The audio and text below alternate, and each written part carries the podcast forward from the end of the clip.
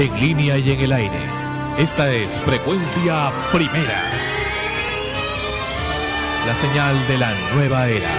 Una sola programación en muchos sentidos. Desde Lima, Perú, Sudamérica.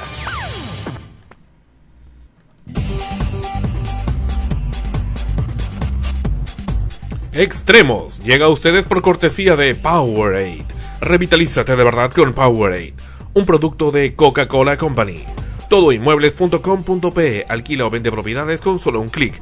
Todoinmuebles.com.pe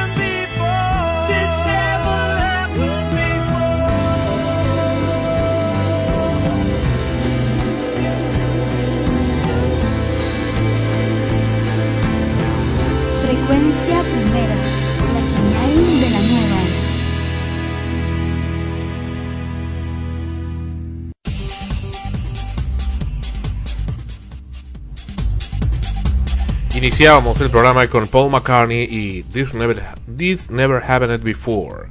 Esto jamás había pasado. Y ese tema fue incluido en el álbum del soundtrack de la película La Casa del Lago, con la actuación de Sandra Bullock. ¿Y cómo se llama el otro actor? Kenny Reeve. Kenny Reeve. Y en fin, y es un tema también muy bonito que a la Rosa y aquí les habla les gusta. Bienvenidos, ese es el episodio 28 de Extremos y episodio de aniversario, de vísperas de aniversario de Frecuencia Primera, que este miércoles cumple 32 años de existencia, gracias a ustedes y a todos los que han participado en su momento en los 32 años que estará precisamente cumpliendo Frecuencia Primera, Radio, Televisión e Internet este miércoles. Así es, no es solo el episodio número 28 de Extremos, sino como bien dice Sandro, el aniversario de Frecuencia Primera. La víspera. La víspera de aniversario. Estamos en la semana de aniversario, en el mes de aniversario de Frecuencia Primera y a lo largo de no solo de este programa sino de las siguientes emisiones los siguientes episodios de hecho vamos a recordar seguro algunos momentos habrán algunas anécdotas también y, quizás cosas nuevas ¿no? que, que, surjan a raíz de ello recordando y celebrando los 32 años de frecuencia primera. Y sabes que eso del aniversario de frecuencia tú sabes cómo, cómo era frecuencia primera al principio al principio de los principios. Claro cuando me has contado de frecuencia primera tú eras muy niño y era eh, lo hacías, bueno, solo, ¿no? Primero en tu casa, de manera, se podría decir, medio artesanal, eh, con tus propios equipos y tu familia, tus primos, ¿no? Tus amigos. En el principio de los tiempos, precisamente. y eso, y eso es, historia. es que mira, es que a veces mucha gente no lo entiende. No entiende el asunto eh, precisamente porque tienden a, a tener una idea cerrada de lo que es hacer comunicación. Hacer, hacer comunicación es emocionarse, es dar amor entonces, eh, esas son las bases que tiene frecuencia primera y por eso es que es diferente ahora. Por eso, si no fuera igual que otras, muere, nace y, punto, ¿no? Eh, frecuencia primera tiene esas raíces y por eso, por eso es así. Frecuencia primera fue creada por quienes habla en una tarde del 17 de septiembre de 1976 con la idea precisamente de hacer algo diferente en medios en esa época eh, no había poco era lo diferente que existía. Habían eh, medios muy monótonos que eran en ese momento dirigidos pues por el eh, gobierno militar que existía para la época. Y que bueno eso eso era en esa en ese entonces. Y nosotros queríamos hacer algo que que donde realmente la gente pudiera estar a gusto y donde realmente pudiera sentir lo suyo. Y eso fue toda una lucha de mucho tiempo y que todavía continúa hasta recién los años 80, a comienzos de los 80 que comenzamos a obtener contacto con los medios, todo el resto de los 80 organizando gentes, jóvenes, muchachos, en los 90, comienzos de los 90 ya finalmente al aire, aunque ya algo se había hecho a finales de los 80, pero en los 90 oficialmente al aire, como frecuencia primera, luego en la frecuencia modulada y ahora en Internet. Desde el año 2002, estamos ya seis años, es el sexto año de frecuencia primera en la internet como radio 24 eh, horas, pero en internet en realidad estaba mucho antes, de la época inclusive de Amanecemos Contigo. En fin, eso somos, eso, eso existimos y esto seguiremos siendo y, seguiremos creciendo y seguiremos creciendo con ustedes, dándoles lo mejor y sobre todo con la filosofía que tiene frecuencia primera de hacer comunicaciones. Y así como, como en el caso de otros productos históricos, también Frecuencia Primera tuvo diferentes nombres, también tuvo diferentes logotipos, diferentes tipos de letras, así como, como los dibujos de Mickey Mouse, ¿no? que comenzaban siendo dibujos más simples hasta el, que conocemos actualmente, el moderno, y que seguro se seguirá modernizando. En el caso de Frecuencia Primera, tú me contaste también que en sus inicios pues no era Frecuencia Primera. Yo lo conocí como Frecuencia Primera, así fue como llegué yo. Pero antes de ello tenía otros nombres, ha tenido otro nombre, ha tenido también otras identidades y otros eh, dibujos, logotipos, en fin, ¿no? Lo que lo podría caracterizar.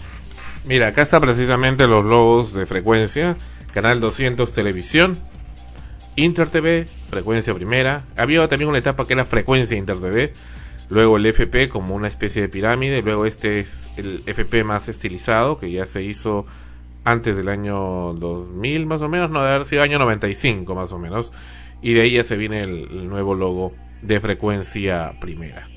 Y ese es pues un poco la, los cambios que ha venido haciendo en el tiempo frecuencia primera con sus eh, logotipos y sus presentaciones. Pero eh, no cabe duda que fue a comienzos de los años 90, finales de los 80 y comienzos de los 90 la etapa más difícil para frecuencia, pues es donde tras duras penas, logramos salir adelante y logramos formarlo ya como empresa, porque si no, no hubiera, no hubiera logrado. Había mucho interés, muchas luchas a finales de los 80 para lograrlo y se, se consiguió a comienzos de los años 90, cuando Frecuencia Primera finalmente sale. Efectivamente, tú llegaste en los 90 como parte de la generación de gente que trajo Gisela Vargas y, Jessica Obregón, quien fueron las que impulsaron frecuencia primera y que, que lograron hacer lo que, lo que ahora es, quizá ya no existiera a esas alturas, pero existe y sigue existiendo gracias también al aporte que ellas en su momento dieron, de lo cual estamos muy agradecidos y, y lo, he dicho antes y seguiremos estando. Recuerdo que cuando llegué a Frecuencia, inicialmente no llegué para estar en un programa eh, completo, sino para estar en, dentro de una secuencia de, de clubs de fans de, artistas, ¿no? Que, que, para conducir, ni siquiera para conducir, no se sabía, era un grupo, ¿no? Que teníamos que organizar la producción de esa secuencia. Y se estaba gestando precisamente el lanzamiento del programa, primer programa ya con la identidad de frecuencia primera, eh, que, se estaba elaborando con muchas ideas, con, con mucha, mucha, muchos sueños, muchas ansias por tratar de hacer, eh, como tú dices, algo diferente. Eh, sin embargo, se volcaban también ahí no solo tus ideas, sino las ideas de otros y tratábamos de encontrar todavía, ¿no? Esa identidad que se pudiera reflejar en, en el trabajo mismo. Pero tú sabes que hay mucha gente que hace proyectos de comunicación, con inclusive con mucho más dinero, con más tecnología, pero, se pero se quedan en el tiempo, se quedan simplemente como una chiquillada, como una cosa de juventud, como un hubiera poder sido. Y esa es una de las características que tengo. A mí no me gustan los hubiera poder sido. Me gustan las cosas que se hacen y las cosas que se realizan no los hubiera poder sido. Claro, es así que podemos ahora nosotros hablar no de hubiéramos tenido un programa de radio, sino que lo tuvimos en una emisora, primero así por pasos, en una emisora de onda media.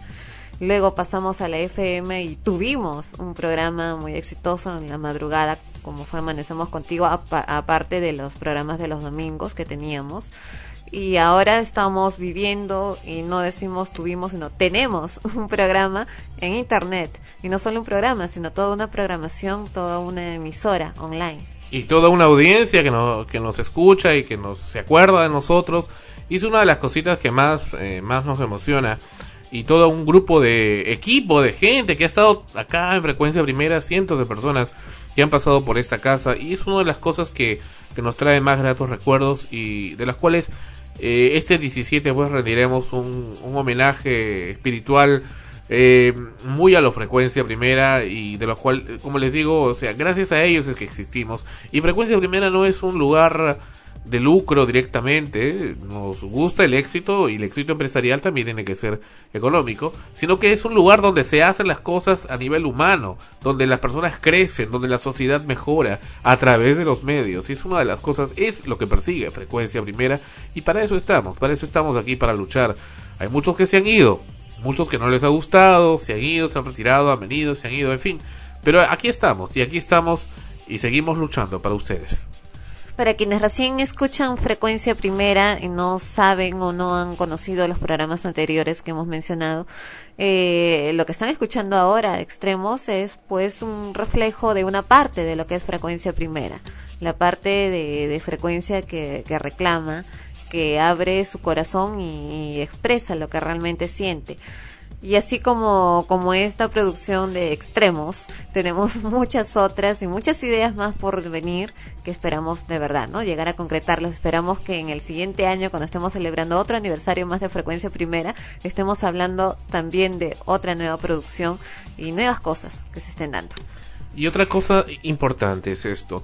Recuerdo en cuando se hizo la inauguración oficial de Frecuencia Primera en, los, en el auditorio de Radio Nacional, eh, se me, eh, se me, me, insistió mucho en que no mencionáramos la edad que tiene frecuencia primera. En ese entonces teníamos 14 años de existencia. Y así nos presentábamos. No, no lo menciones, no lo menciones. Que no, a los periodistas no le vayas a decir. Gisela Vargas también era una de las que decía que no. Pues ahí viene el tema. Entonces, ¿para qué estamos? ¿no? O sea, eso es, no es una cuestión pues esporádica, temporal. Es el medio. Es algo que hace historia. Es algo que queremos que se sienta. Y eso se logra con los años, con el tiempo y con la dedicación. Y entonces, si es que existió antes, hay que darle pues un homenaje mencionando a toda la gente que estuvo antes. Y eso es un poco lo, lo, lo, lo, que se hace acá en Frecuencia Primera. Es la historia, ¿no? Es que ya, desde que usted, tú llegaste ya cuando Frecuencia Primera tenía 14 años de existencia. Uh -huh. Y habían pasado pues más de una década en la que se seguía luchando. O sea, y hay gente Pero que quedó atrás. Precisamente una de las, de, de las cosas que en mi caso me hicieron quedar en Frecuencia Primera fue eso, el, el, saber que había algo mucho más atrás de todo, de todo lo que estaba viviendo en ese instante, lo que significaba también que venían muchas cosas más por delante.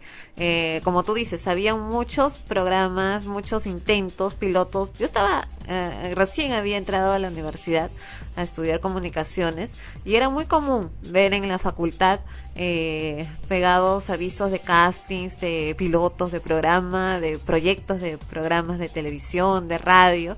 Y muchas de las chicas, ¿no? Los chicos que estábamos en la universidad íbamos, asistíamos, conocíamos. Porque algunos eran compañeros nuestros o de otros ciclos más avanzados que los estaban haciendo o los hacían también para sus trabajos de la universidad y este y comenzaban no haciendo sus producciones y recién pensando en qué nombre les ponemos y con la idea y el ansia de que eso al colocarlo al ponerle ese nombre al, ese identificativo ese grupo iba a permanecer junto por muchos años no llegó ni al año lamentablemente y, ya cada uno había tomado su rumbo y, y, simplemente la idea se había quedado ahí ya nadie volvía a tocar el tema sin embargo en frecuencia eh, como te dije no eh, las cosas no se presentaron fáciles tampoco para sacar el programa al aire.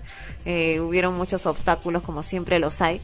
Recuerdo mucho que cuando yo llegué había mucha gente y luego se comenzaron a ir también. Muchos eh, Recuerdo ahí a Virginia, Virginia Room.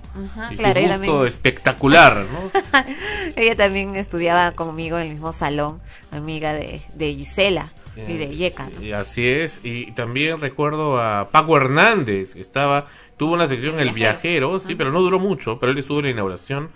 Y, y, así, y había mucha gente. No es más, ¿no? Como te comentaba, yo estaba formando parte de la producción de una secuencia del programa, no era ni locutora ni nada. De pronto, el día de la conferencia de prensa estuve sentada en la mesa de locutores. En el staff. en el staff, y yo muerta de miedo decía, ¿qué quedó acá? Porque me acuerdo que no hablé nada, estaba sentada simplemente. Y el primer programa que, que fue también todo una historia, una anécdota, también, ¿no? Yo con miedo, jamás en mi vida había tenido un micrófono delante mío para hablar y no sabía ni qué decir, pero bueno, ¿no? Como que dice, te lanzas a la piscina y ya, pues, ¿no? Quien también estuvo en, en, una etapa de tránsito entre, el, entre la gente que estuvo en frecuencia primera entre el 83 y el 88 eh, y luego entre las que vinieron después, con esta etapa que me dices de Radio Nacional, la crónica, y luego de Amanecemos Contigo, fue el famoso eh, Jorge Caloyero. Claro. ¿no? El ah, controversial Jorge Caloyero. bueno, que, que, estuvo, pues, ¿no? Y, y él fue uno, el, el culpable de que trajeran pues a todo ese nuevo grupo de gente, porque él contactó a, a Jessica Obregón, un día le dije, ¿sabes qué Jorge? Tenemos que hacer algo, y él andaba para arriba, para abajo conmigo, tenemos que hacer algo, ¿no? O sea, es ya, la cosa es ya, y, y no más que palabras, es ya, y brum, salió pues el asunto, ¿no? A veces cuando las cosas tienen que salir, salen, ¿no? y fue el caso. Claro, en esa época también de eh, eh, como te repito, había bastante gente. En, hubo un momento en que hubo bastante gente en frecuencia primera, en ese mismo instante, porque era un programa de lunes a viernes con diferentes secuencias y cada secuencia era trabajada por un grupo de gente, aparte de los locutores fijos que estaban en, la mesa, ¿no? De, de locutores. Y tú sabes una cosa, que el programa Frecuencia Primera, producido por Frecuencia Primera, valga la redundancia, primero fue presentado a comienzos de los 90 con un grupo que donde no estaba Gisela Vargas. Tampoco estabas tú. que ahí estaba Mónica Pajares, que venía de los años 80. Estaba gente que sobró, que, que, se quedó conmigo en las acciones de, frecuencia. Nos separamos de amigos de la música. Estaba Carla Balgen, me parece. Que, ¿Cómo estoy recordando? Esta chiquita Carla Balgen que luego se convirtió en modelo, me parece. Eh, estaba un grupo de gente más que se sacó de la Universidad de San Martín y de varios sitios. De Garcilaso no fuimos y estaba una chica Jugo se apellidaba, otra chica Eliana también y estaba mi primo. Estaba mi primo Martín Ortiz precisamente que estuvo desde el comienzo de Frecuencia Primera en los 70 y regresó en esa época, eh, pero él tenía una visión un poco más más metalizada de las cosas, mucho más eh, no sé, no me gustó mucho, pero él estuvo ahí. Hicimos las cosas y ya debería haber salido el programa porque hablamos con el gerente de producción, el señor Loureiro, a cual entrevistamos el año pasado para el aniversario anterior de Frecuencia. Y, eh, y nada, este, a última hora hubo una decisión del señor Florian, que era, creo que ya falleció, que era entonces el director de Radio La Crónica, quien dio la orden al señor Loureiro que el programa no saliera al aire. Que no, que definitivamente no iba a salir. Pero ¿qué iban a pasar ellos? Nada nada y nada. Y el programa no salió al aire. Y, y fue una completa decepción y tristeza para nosotros. Y de ahí había la idea de hacerlo en Radio El Sol, con el también desaparecido, y todo el mundo se muere, el señor eh, García Lara, ¿no? Eh, Ya está, ya está. lo llegaste a Parece- conocer, ¿no? Claro, para ese entonces ya eran personas mayores, imagínate, pues ya que van a existir. No, pero el señor Loureiro está vivo todavía. Pero, y de verdad, me- ahí está, esa, esa, ese, ese, esa cruz, ese Cristo crucificado fue obsequiado pues precisamente por el señor Loureiro el año pasado. Y el saludo para él y el reconocimiento también por su ayuda. Pero lo curioso que te quería contar es esto, ese, ese recuerdo aquí en el aniversario de Frecuencia Primera, fue que el señor eh, el Loureiro con él nos reencontramos tiempo después cuando gracias al apoyo del eh, ingeniero Máximo San Román, entonces vicepresidente de la República, recientemente electo junto con el ingeniero Alberto Fujimori y también con conta- congresistas de Perú 2000, no, Perú, no me cuál era el nombre, Perú 2000 creo que se llama el partido de Fujimori, ¿verdad? Cambio 90. ¿no? Cambio 90, de Cambio 90, que había estaba recién electo y estaban pues eh, limpiando toda la escoria del primer gobierno del APRA que fue desastroso. Pues ahí en- entre todo eso, pues con toda esa vara, pues se abrieron las puertas y las sonrisas eran pues tremendas. ¿Qué es lo que quieren? Pensaba que queríamos de Canal 7, ¿no? Un programa de Canal 7 o al- capaz una gerencia en el canal, ¿no? Porque la vara era fuerte. Estaba el señor... no, no recuerdo el nombre, había un señor también que estaba de presidente de, de RTP en ese momento. Y me dijo, lo que ustedes deseen, ¿qué es lo que necesitan? Este, y entonces me dijo, le dijimos, no, que queremos en Radio La Crónica. ¿Ahí? Este, la Radio La Crónica es lo último, pues, lo, la- lo, lo que nadie quiere. ¿Ahí nomás quieres? Sí. ¿Eso te hace feliz? Sí. ¿Ya? Ok. Lo llamó el gerente, ya, va para allá el nuevo programa. ¿Qué, ¿Y vamos a salir? Sí. Entonces me, me parecía mira, increíble, ¿no? Y nos tenían ahí. Y, y recuerdo un episodio gracioso que recién le estaban buscando oficina al nuevo gerente de la radio, un señor Martínez, un señor medio gordito. Y, y nos tenía ahí mirándonos, contemplándonos y pues, ¿no? Y se miraba su computadora y Gisela le dijo, ¿y? Y el otro, ah, se asustó, ¿no? Que estaba, nos tuvo cinco minutos ahí. Le dijo, ya, pues cuando quieren empezar. Y, no- y nos fuimos de ahí a Radio La Crónica para, para ver el asunto, ¿no? Y ahí nos recibió el señor, el colega Juan Silva Vidaurre, nuevo director de la radio, porque ya el otro Florian lo habían sacado, porque había habido cambio de gobierno. Uy, que nos recibió feliz, pues porque ¿qué más quería él?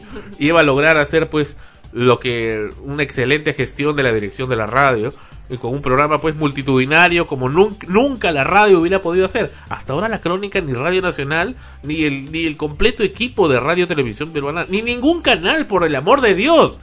Hablando en serio, ningún medio en el Perú ha logrado lo que ha lo, lo que ha hecho Frecuencia Primera, modestia aparte, habiendo reunido tanta gente y con tanto entusiasmo para hacer las cosas y con esa filosofía.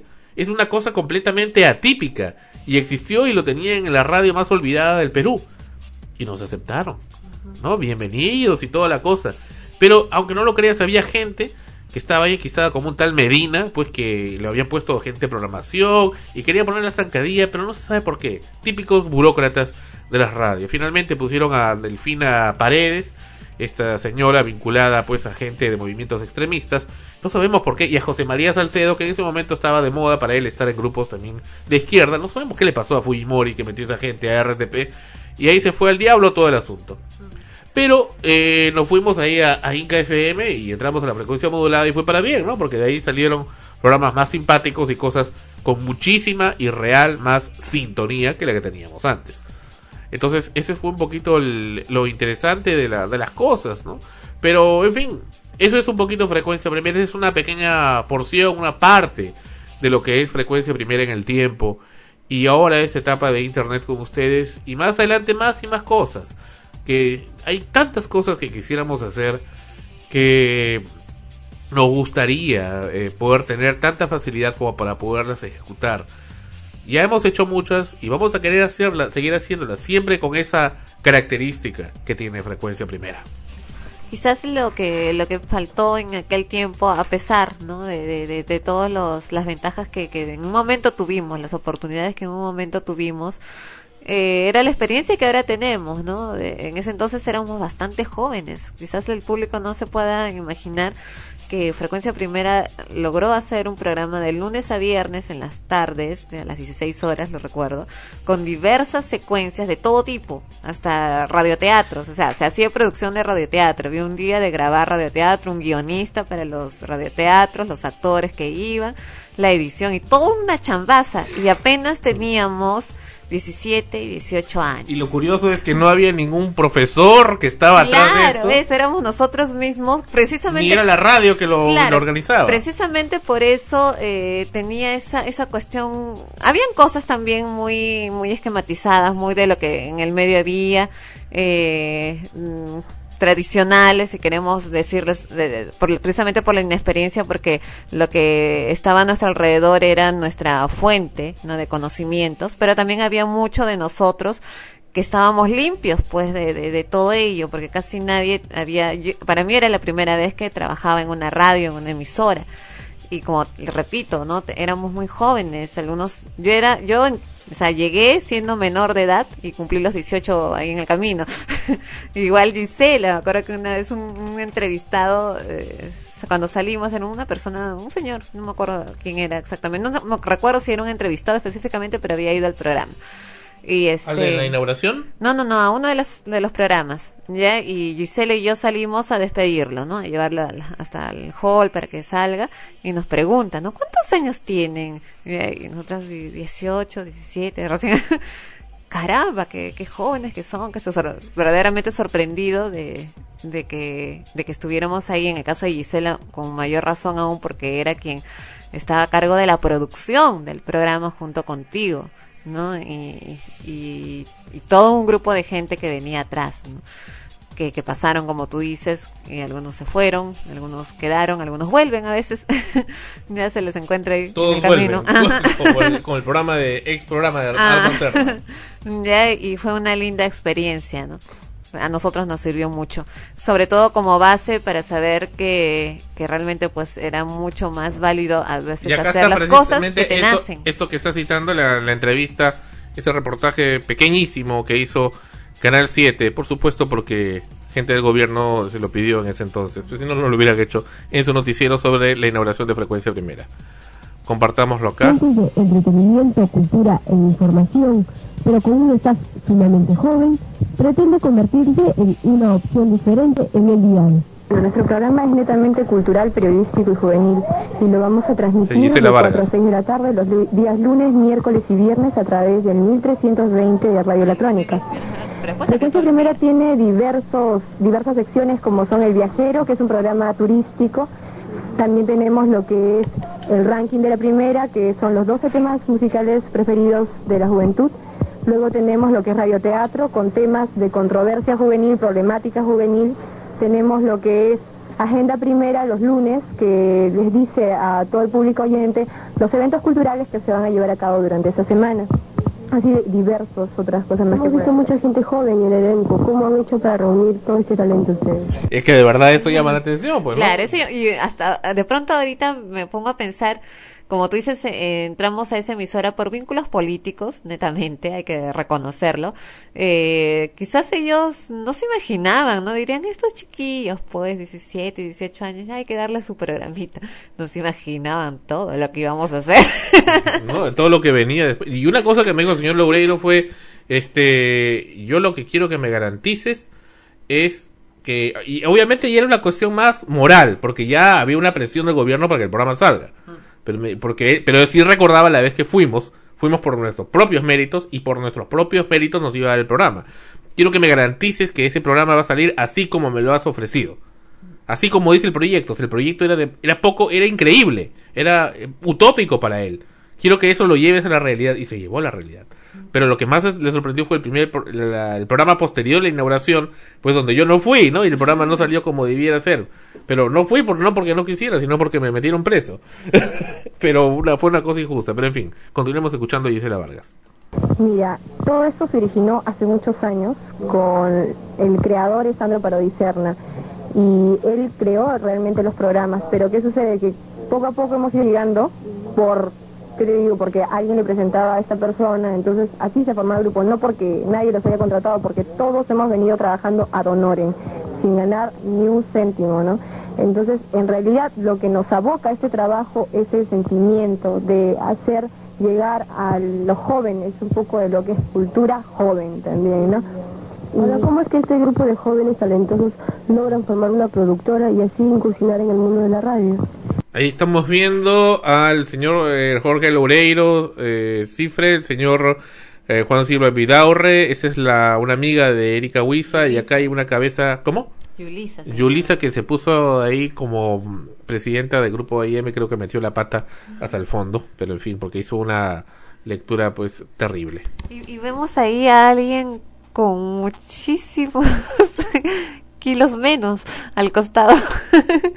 Irreconocible. ¿Quién es? ¡Tú! Eh, bueno, continuamos. Bueno, todo esto por, por el esfuerzo. Yo pienso que la perseverancia, porque de repente sin perseverancia no habíamos hecho nada de esto. A veces llegaban días en que tocábamos las puertas de los auspiciadores y nos decían, sí, mañana. Regresábamos al día siguiente y nos decían, nunca. Entonces, tantos golpes, pero sin embargo hemos perseverado. Entonces hemos seguido a-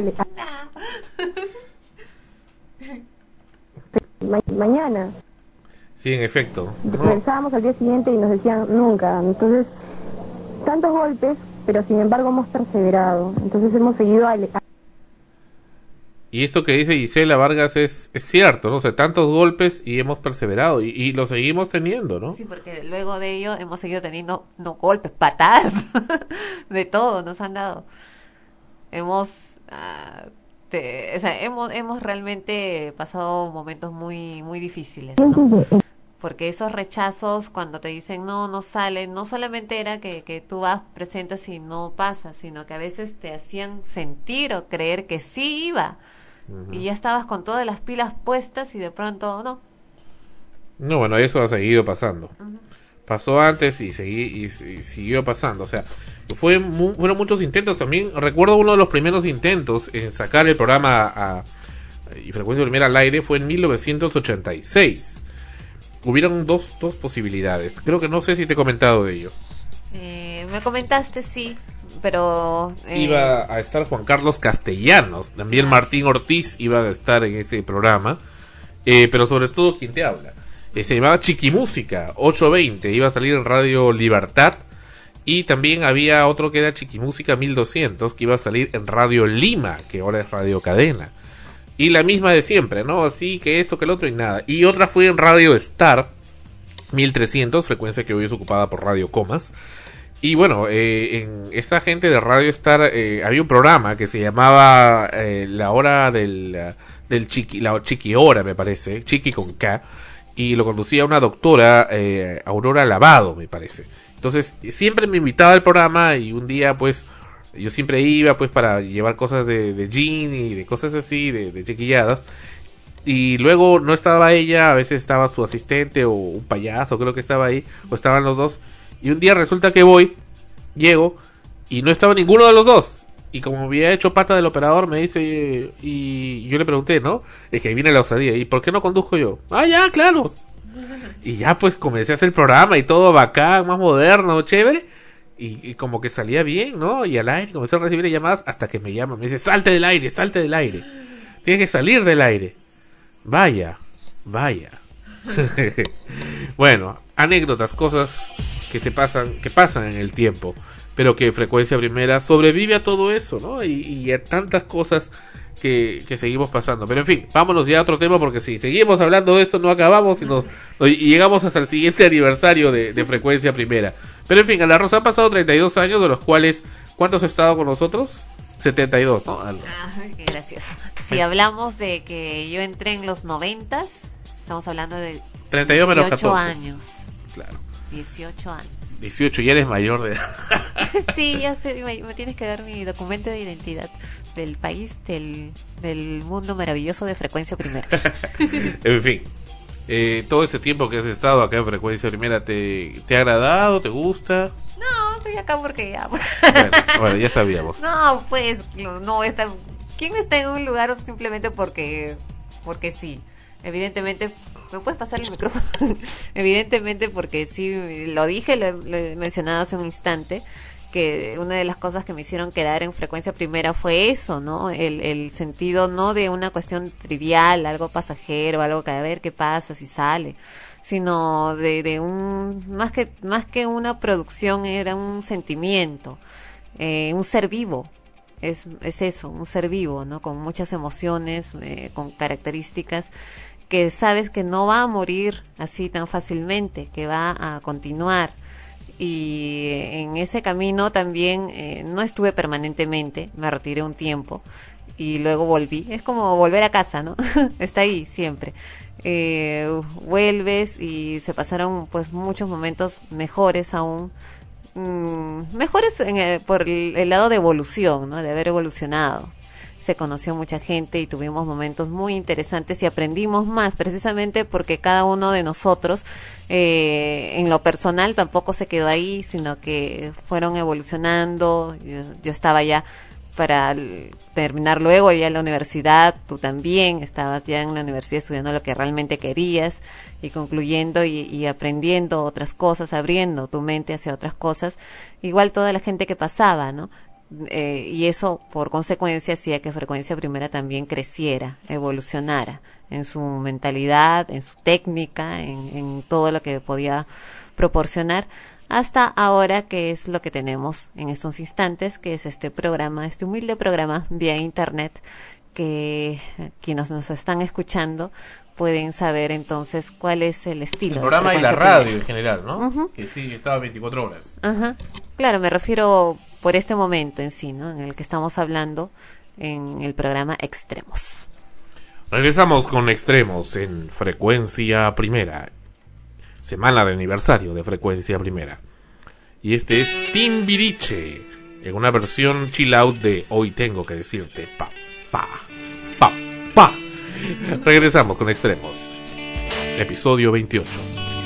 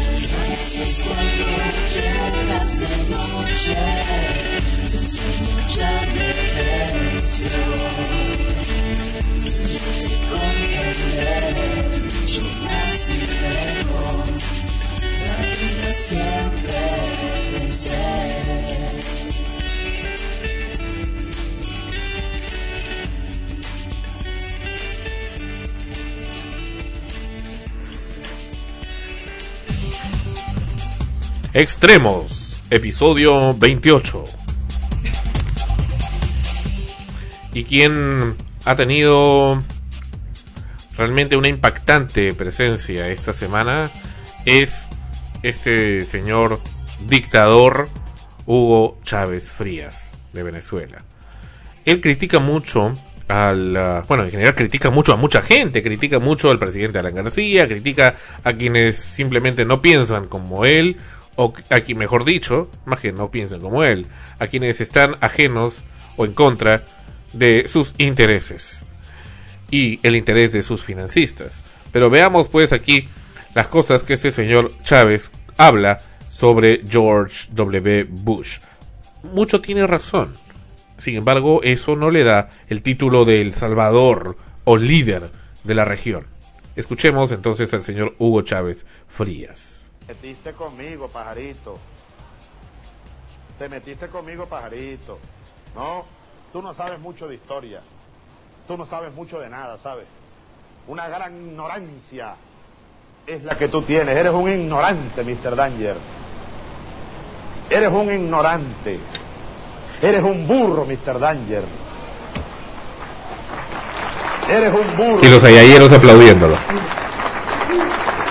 O para decírtelo más bien, para decírtelo en mi mal inglés, en mi bad English. You are a donkey, Mr. Danger. You are a donkey. Me refiero, ustedes saben, para decirlo con todas sus letras, a Mr. Eh, George W. Bush. You are a donkey, Mr. Bush. ¿Eh? Te voy a decir algo, Mr. Danger. Tú eres un cobarde, ¿sabes? Tú eres un cobarde. ¿Por qué no te vas a Irak a comandar tus fuerzas armadas? Es muy fácil comandarla desde lejos. Si algún día se te va a ocurrir la locura de invadir Venezuela, te espero en esta sabana, Mr. Danger. Come on here, Mr. Danger. Come on here. Ahí están los ayayeros.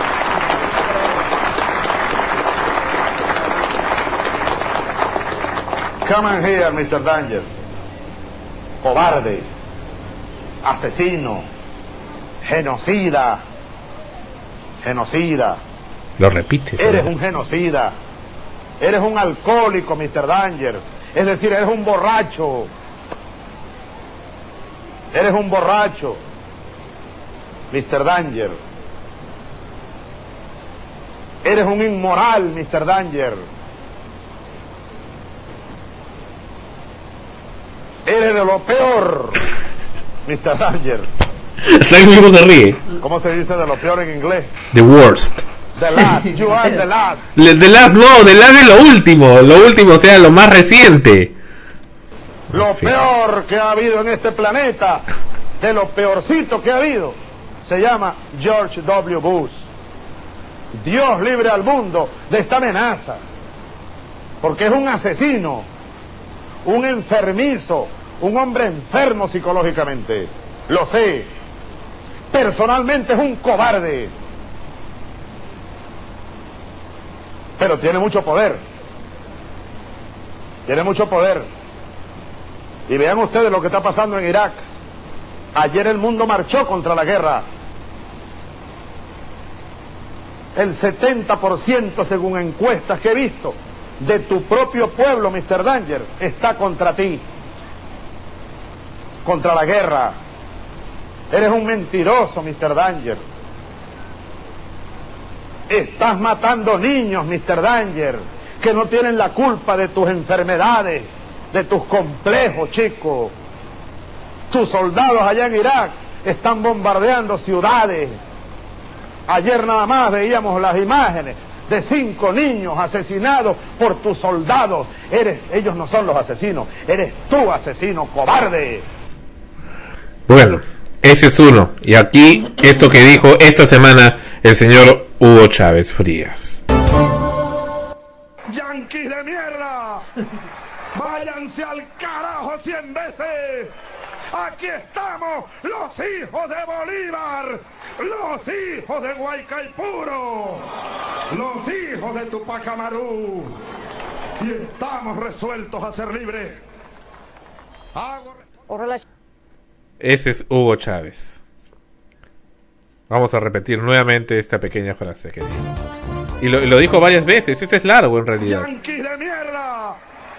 Váyanse al carajo cien veces.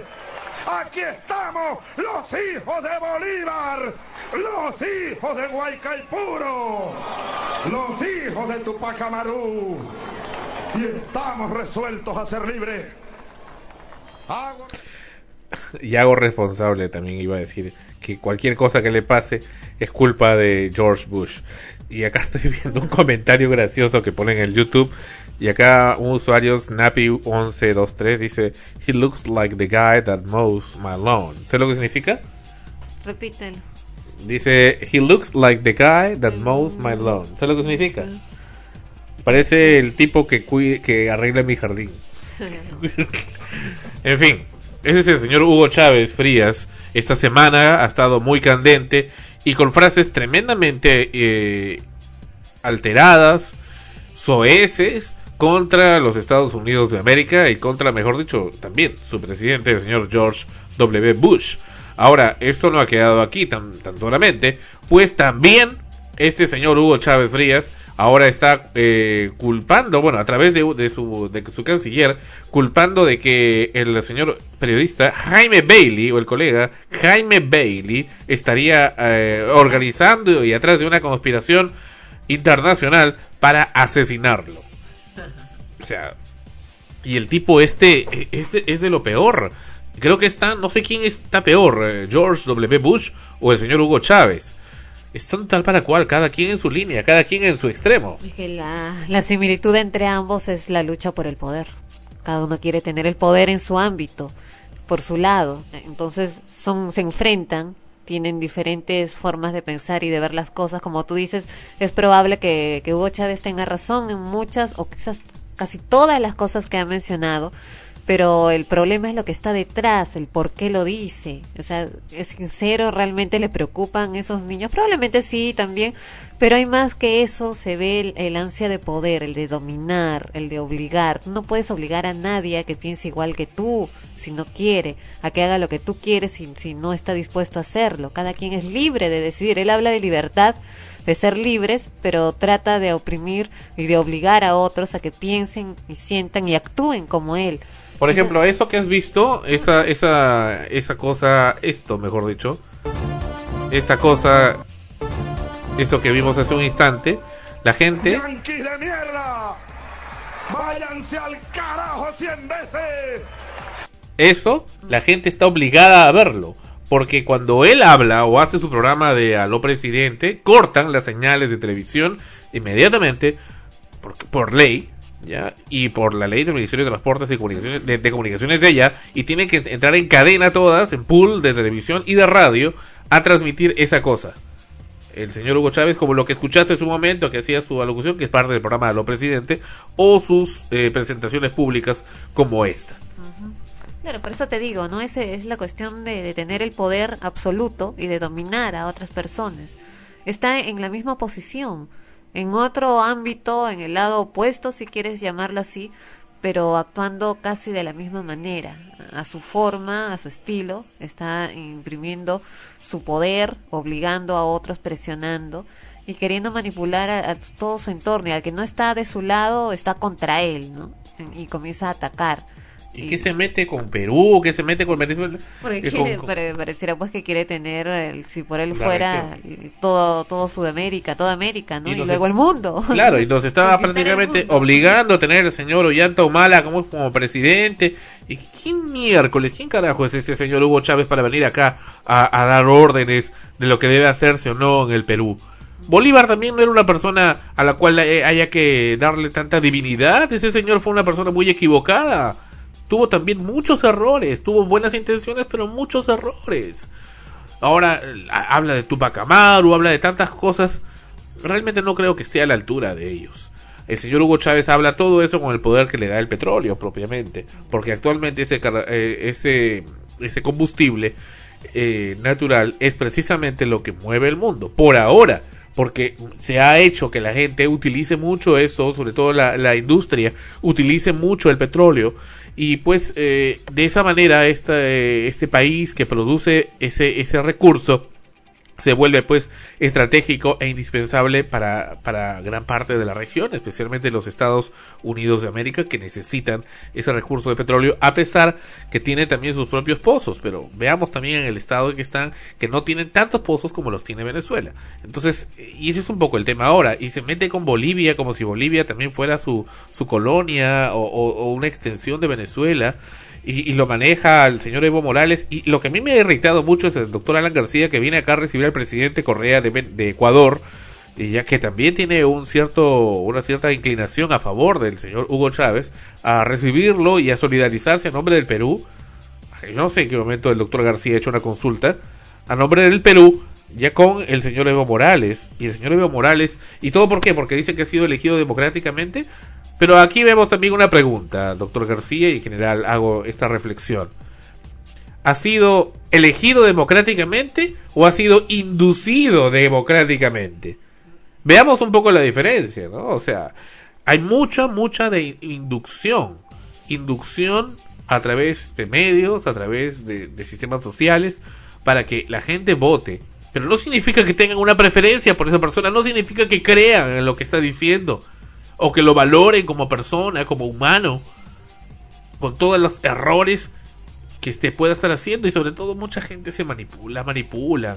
Mucha gente es, en esos países donde tienen una pobreza extrema, pues cuando les dan pues un, un, trozo de pan, le dan un plato de comida, pues eh, y, y, con eso se sienten bien, ¿no? Con eso se sienten respaldados, se sienten protegidos y por eso pues ya dicen votemos por este, ¿no? Porque no tiene mayor horizonte y de eso se aprovechan y toman el nombre de todos.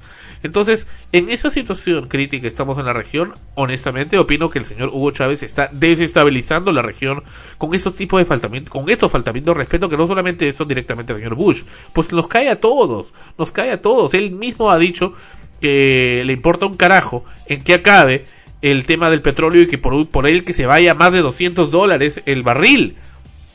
Y eso tú sabes que trae una repercusión tremenda en la economía de toda, de todo el planeta, de toda la región, no le importa. O sea, el tipo está, está en su, en su necedad.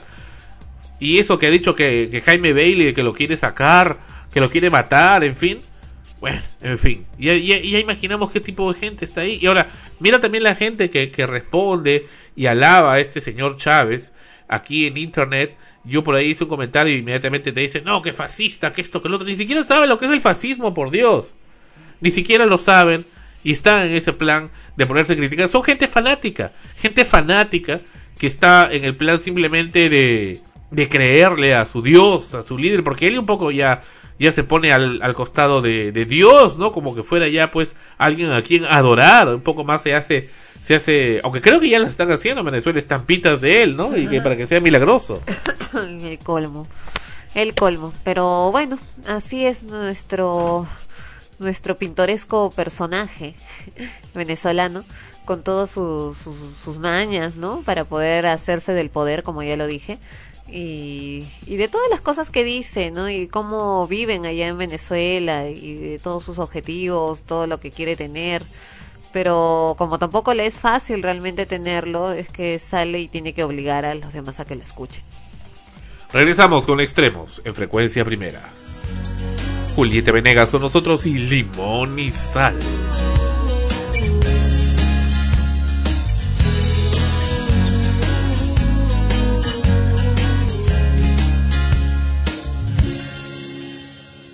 Tengo que confesar que a veces no me gusta tu forma de ser.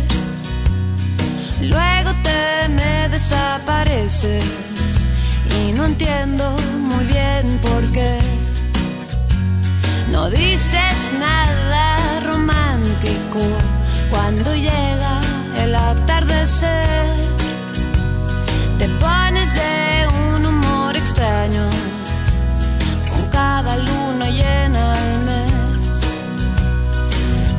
todo lo demás le gana lo bueno que me das.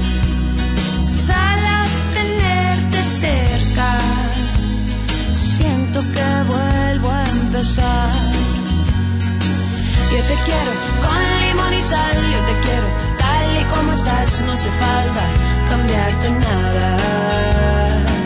Yo te quiero si vienes o si vas, si subes y bajas, si no estás seguro de lo que sientes.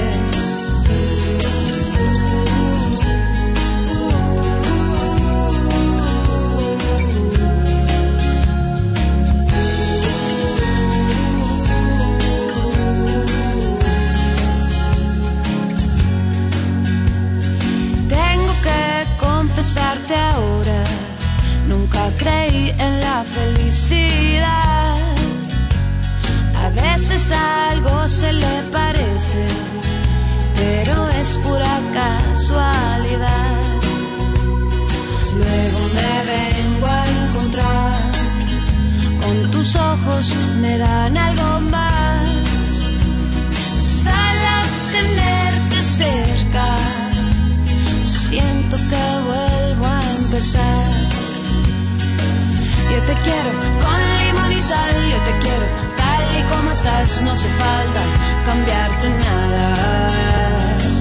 Yo te quiero si vienes o si vas, si subes y bajas, si no estás seguro de lo que sientes. Yo te quiero con limón y sal, yo te quiero tal y como estás, no hace falta cambiarte nada. Yo te quiero si vienes o si vas, si subes y bajas, si no estás seguro de lo que sientes.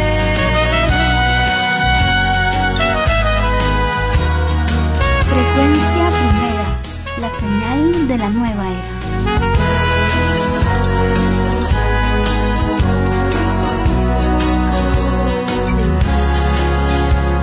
Sal a tenerte cerca, siento que vuelvo a empezar.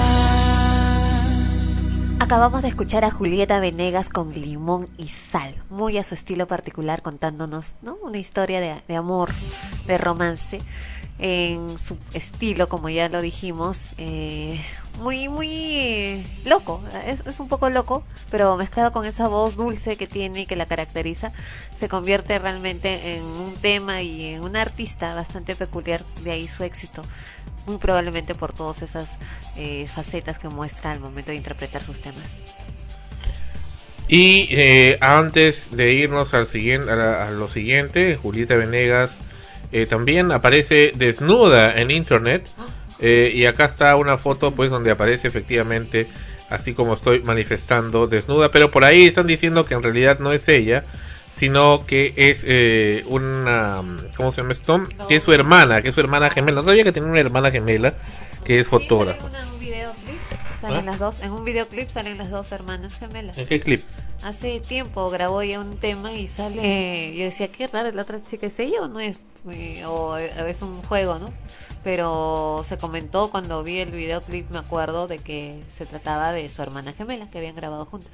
Oh, mira, pero bueno. Este video sea, bueno, si es su gemela, igualito se parece y se le ve bien guapa. Aunque tiene, el- es bien cejona, ¿no? Mm, Normal, ¿no? No, no, eh, no, sí es bien cejona, mira. Está bien, pues. Es Por su, eso, su- ¿Qué tienes contra las cejonas? es bien característico. No, no, es que no, mayormente las mujeres se depilan. ¿no?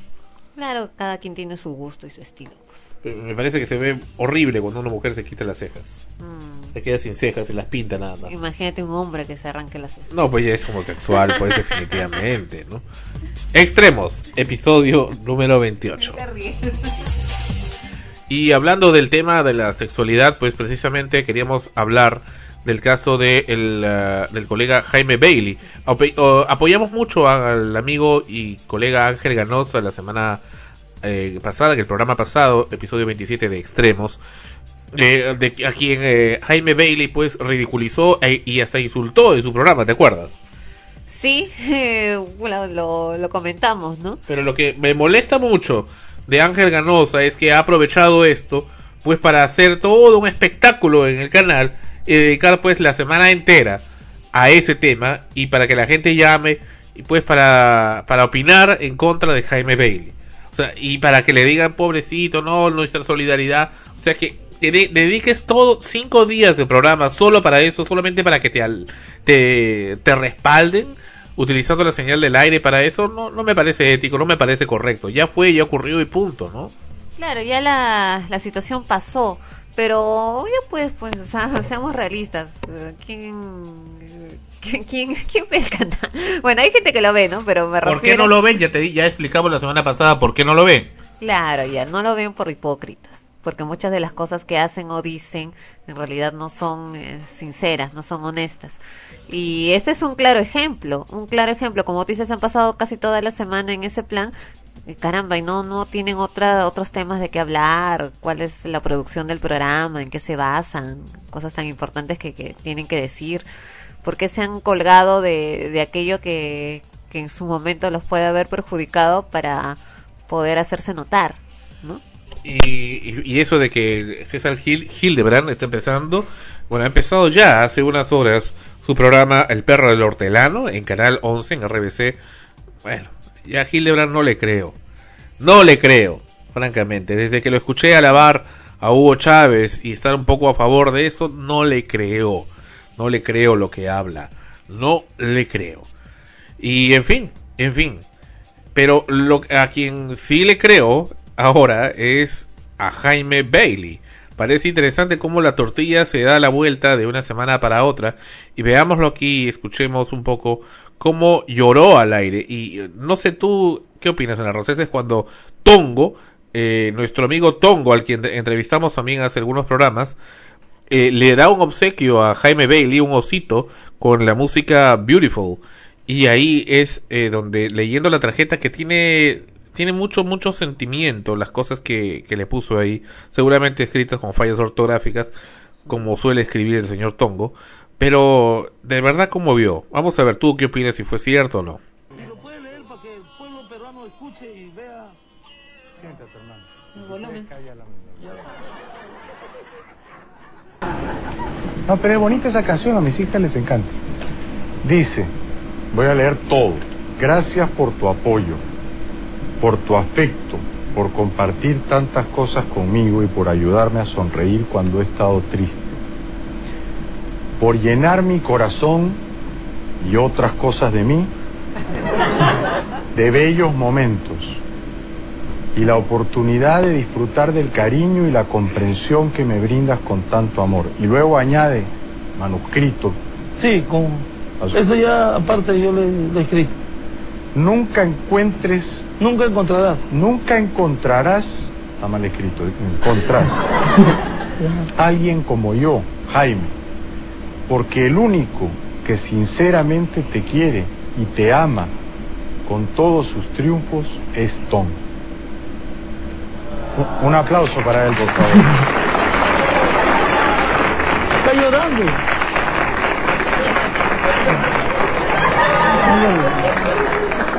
No, de verdad está llorando. Gracias, Tom. Me he emocionado. Me he emocionado. No, porque verdad. Siento que. Que de verdad me amas y que pu- puede ser que me hagas el hijo, ¿no? allá en Estados Unidos me decían. "Juan, Bueno, eso es lo que quería mostrarles de lo que ocurrió hace una semana en el programa El francotirador de Jaime Bailey.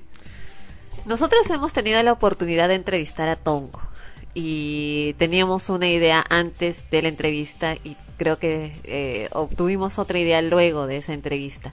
Es un personaje evidentemente bastante pintoresco, guachafo para muchos, con, quizás le falta conocer mucho y muchos lo cataloguen como ignorante, en fin, ¿no? Peliculero, figurete y todo lo demás pero lo que rescaté de esa entrevista, de ese contacto que tuvimos, es que a pesar de todo eso, de toda esa imagen que pueda eh, mostrar hacia afuera y que, que, es lo que proyecta, es una persona sincera y honesta, eh, que es muy difícil de encontrar en, en las personas en general, sobre todo aquellas que están en los medios de comunicación. Y en relación con Jaime Bailey, a mí siempre me ha parecido sincero con sus aciertos y también con sus metidas de pata. Incluso, ¿no? La semana pasada que sí, que sí fue insolente, que se ridiculi- ridiculizó a, Ángel Ganosa, también lo hizo sinceramente. también fue sincero al, al hacerlo, eh, aunque haya sido algo no muy positivo. Eh, y ¿qué, ¿qué te puedo decir? A mí sí me parece creíble, sí creo que sucedió, que ocurrió eso. Eh, todos somos seres humanos y tenemos fibras muy sensibles y momentos muy, muy delicados en nuestras vidas, días en los cuales estamos hipersensibles y vemos hasta una noticia en la tele o una película que es ficción de algo que, que nos conmueve y lloramos de pronto y nos preguntamos qué hacemos llorando si es ficción, si es una película, eh, porque no acostumbramos a hacerlo o porque nos da roche que nos vean llorar Como en inteligencia artificial. por ejemplo, ¿no? Entonces, ese, esas cosas pasan. Mm, No me parece que haya sido algo preparado, eh, por lo que te digo, por lo que te he expresado, porque mm, vamos viendo, ¿no? Cómo se van desarrollando las cosas también. Y ya estamos aquí acostumbrados, al menos ya te saturas, ¿no? De ver en televisión, en los medios, tantos shows montados que se presentan todos los días en, las- en los programas de farándula sobre todo eh, de personajes que por tratar de salir no ahí al- en televisión de hacerse promoción no Eh, hacen montan todo un espectáculo en donde también lloran chillan hacen escándalo y todo lo demás. Y, y lo notas falso pues lo notas que eso nada que ver ¿no? que, que es recontra ficticio ¿no? e hipócrita que es peor no en este caso no es mi opinión no no lo noto falso me parece que sí fue un momento sincero en ambos personajes En ambos, en Tongo y en, Jaime Bailey. Bueno, eh, sí, o sea, a mí también me llamó la atención eso, y prueba que también fue cierto es que no hubo mucha coordinación con la dirección de cámaras, ¿no? Porque se ve que eh, de repente ya le estaban quitando el fade, o sea, estaban haciendo lo que en, televisión se llama fade out, es decir, mandando, eh, eh, sacando la imagen de, de Bailey y poniéndola de eh, Tongo y haciendo lo que se difuminara, pero de repente la regresan cuando ven pues esto que era pues mucho más interesante. Y además que eh, no hubo ahí la indicación de hacer un, un zoom in que es eh, cuando se hace un acercamiento pues para la parte del rostro. que eh, que le exactamente hacen que precisamente sí lo hacen cuando, Cuando es estas vedetuchas no esas eh, entre comillas actrices que dicen llamarse se presentan en programas de farándula tipo Magali ahí hacer su show que me dejó que soy la amante que, que soy Y- la tercera sí. eh, negada de- y el acercamiento al, al, rostro Ajá. a la parte de los ojos para ver cuando cae la lágrima. Claro no En fin, en fin. Pero esas son las cositas que, no, que no, no, no es más que nos gustan, que nos hacen recordar y, y sentir que todavía existe en el fondo, pero muy, muy, muy, muy adentro de algunos colegas de la media tradicional, una persona sensible y humana. Aún, aún, muy, muy adentro. Está lleno del barro de esa cosa que han creado que se llama rating, esa cosa ficticia, quimérica que se llama rating, que ellos mismos crean y ellos mismos se lo creen. Bueno, con en sí, debajo de todo ese barro, de ese lodo, está todavía algo, algo todavía, queda un remanente de humanidad. Bien por eso, bien por eso, y muy bien a Tongo que le ha dado pues sus regalos a, a Jaime Bailey, aunque parece que el, el osito pues no quedó, lo terminó bien, pero en fin, bien por eso. Mal al señor Hugo Chávez y sus eh, seguidores que pues ahora pretenden pues culparlo al señor Bailey de que él es el responsable de todo lo que le pudiera pasar si hace un atentado contra su vida, pues el señor Hugo Chávez realmente con toda esa, esa inestabilidad que le está causando a la región y ahora encima que nos va a jorobar, a fregar con que todas las cosas que comiencen a subir de precio en la región, en Latinoamérica, ya porque obviamente si sube el petróleo suben las cosas suben las- los productos de primera necesidad suben también los servicios sube el internet sube los teléfonos sube la electricidad sube todo sube la comida y va a haber más pobreza. Y ese hombre no le interesa solamente le interesa su, su poder y su y su y su carrera suicida pues entonces pues en buena hora que lo maten. La, la, la escoria hay que eliminarla. Y se acaba. Y si el señor Bailey opinó eso pues que no creo que sea el único que opine eso. Particularmente yo estaría muy de acuerdo y se acabó. Y, muchos colegas también lo estamos. Y eso que no soy venezolano, conozco a muchos venezolanos que están hartos de ese señor, hartos, hartos. No es ningún liberador, no es ningún, no es Tupac Amaru. No es este, el, el, no es Dios, no es un, porque a veces hasta, hasta se, se, cree Dios, este, este enfermo. No es, no es un liberador. No es, no es el salvador del planeta. Es un farsante. Es solamente un farsante que toma el nombre de una política para poder así manipular con su demagogia y su estupidez. Eso es todo, eso es todo. Hace tiempo que debieron haberlo excretado a ese sujeto y meterle el petróleo pues por donde menos le quepa. Y punto. Regresamos con extremos. A los Andros. ¿Ah? A los Andros. Volvemos con extremos. Este es Cher y ese tema se llama Believe. En extremos.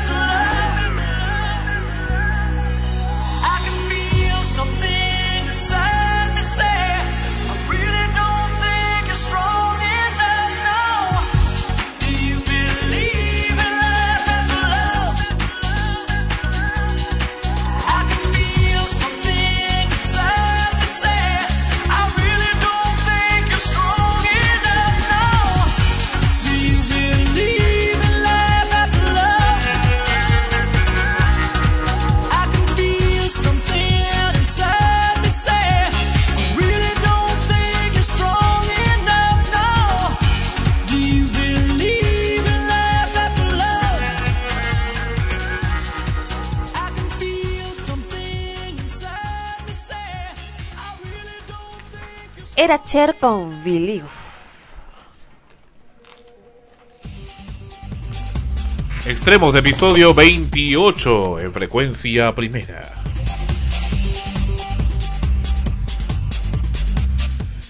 Y tuvimos ocasión esta semana que está acabando de ver el viaje al centro de la Tierra en tercera dimensión.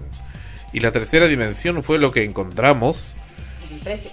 por, por, los precios, papá. Oh, sí, oh, sí.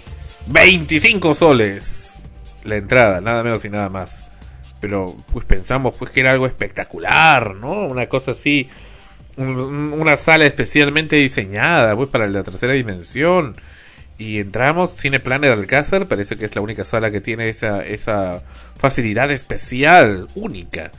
Y resulta pues que nos dan unos lentes supuestamente de tercera dimensión en su bolsita.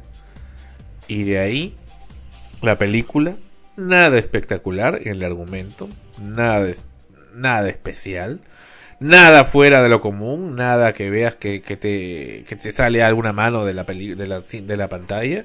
Sí. No, pues sí, que te das cuenta. mariposita, el pajarito. No, te das Sí. cuenta, pues, que estaba ahí, que era una cosa falsa. No, pero sí se pareciera que se saliera de la pantalla. No, no, no. Mira, no, mi no. primer im- impacto fue cuando tú te habías ido a comprar cancha, creo.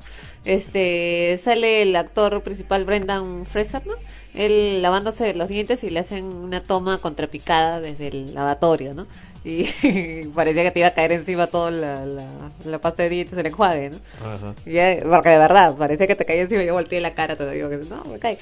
Y después cuando salían los, los animalitos o, o estiraban la mano o los pajaritos, la- los efectos de, de las lucecitas, las luciernas, esos pajaritos brillantes, ¿no? Que habían, que parecían que estaban volando a- delante tuyo, ya no en la pantalla, sino fuera.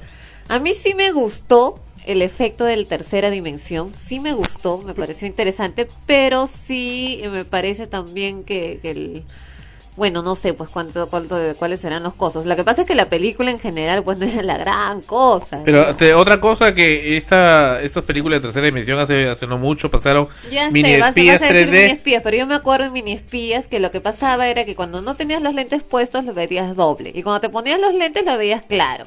Y te decían, ponte lente, sácate lente, ponte lente. No era en toda la película. Y no, yo no sentí en ningún momento en la de Mini Espías de que, que, que pareciera que se saliera de la página. Simplemente la página que hablo, estoy viendo la, la pantalla en la computadora.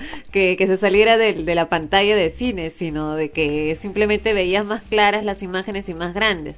Pero en este caso yo sí eh, tuve esa sensación, experimenté esa emoción de, de, de sentir como que los actores, eh, los efectos, algunos efectos se salían de la pantalla hacia ti. Bueno, a la Rosa le están pagando de Cine Planet. No, no me están pagando, estoy expresando mi opinión clara, honesta y sincera. Ahora, sí, sí me parece que el precio pues era bastante, bueno, menos pues para nuestros humildes bolsillos. Pero. ¿cómo vas a pagar por, por esa tontería, pues?